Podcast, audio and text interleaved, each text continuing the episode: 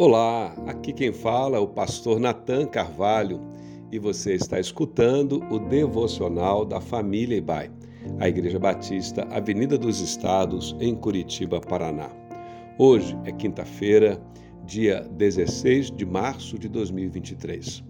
O texto da nossa meditação hoje está no Evangelho de João, no capítulo 1, versos 45 e 46. Vamos ler sobre a história de mais um dos apóstolos e discípulos do Senhor Jesus, chamado Natanael Bartolomeu. O texto diz: No dia seguinte, Jesus decidiu partir para a Galiléia. Quando encontrou Filipe, disse-lhe: Siga-me.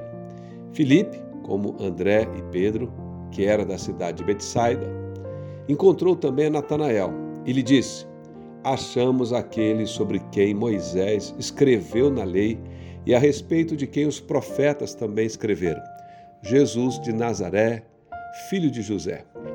Perguntou Natanael: Nazaré? Pode vir alguma coisa boa de lá? Disse Filipe: Venha e veja. Natanael, também conhecido como Bartolomeu, é listado como um dos discípulos de Jesus, convidado a ser um dos seus apóstolos. Ele é mencionado nos evangelhos no Novo Testamento. Não se tem muita informação sobre ele. A mais destacada se encontra na passagem que acabamos de ler. Filipe, ao se encontrar com Bartolomeu, lhe diz com muito entusiasmo que havia encontrado o Messias, de quem Moisés e os profetas haviam anunciado. Quando Filipe acrescenta que se tratava de Jesus, o filho de José, lá da cidade de Nazaré, Bartolomeu fez a conhecida pergunta: Pode sair, pode vir alguma coisa boa de Nazaré? Essa pergunta indica que, até aquele momento, Bartolomeu nunca havia percebido ou identificado alguma profecia messiânica relacionada àquela cidade.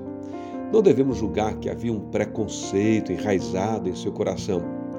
A declaração pode apenas indicar que, historicamente, nenhum profeta surgiu naquela região de Nazaré. Mas ainda assim, a atitude de Natanael é um exemplo e uma advertência de como nós podemos ter ideias preconcebidas e limitadas sobre outras pessoas ou coisas, baseadas em sua origem, em seu local de nascimento, em classe social e outros fatores externos e aparentes.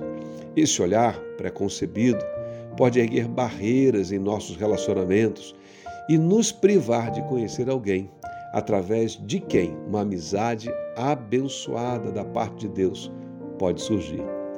Paradoxalmente, a história de Natanael nos ensina também que, se formos humildes em reconhecer a necessidade de correção em nossa forma de pensar, se formos capazes de rever os nossos olhares uns para os outros e se permitirmos que a palavra do Senhor, seus mandamentos, sejam a base da nossa forma de pensar, então poderemos experimentar crescimento espiritual transformador e libertador.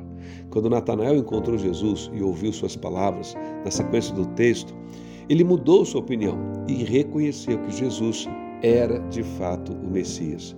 Essa lição é relevante para todos nós. Isso nos ajuda a crescer em nosso entendimento do mundo, dos outros e a construir relacionamentos mais saudáveis e justos, se permitirmos de fato que a nossa mente, nosso coração, nosso olhar para a vida seja moldado pelas palavras do Senhor. Como cristãos, nós somos chamados a amar a todos, independente da sua origem, da sua aparência. Foi isso que o Senhor Jesus nos ensinou. Eu fico por aqui. O meu desejo de oração é que Deus também nos conceda hoje um dia abençoado com boas oportunidades de conhecermos novas pessoas, quem sabe iniciarmos novas amizades e que serão fontes de bênçãos em nossas vidas. Grande abraço, Deus abençoe, abençoada quinta-feira.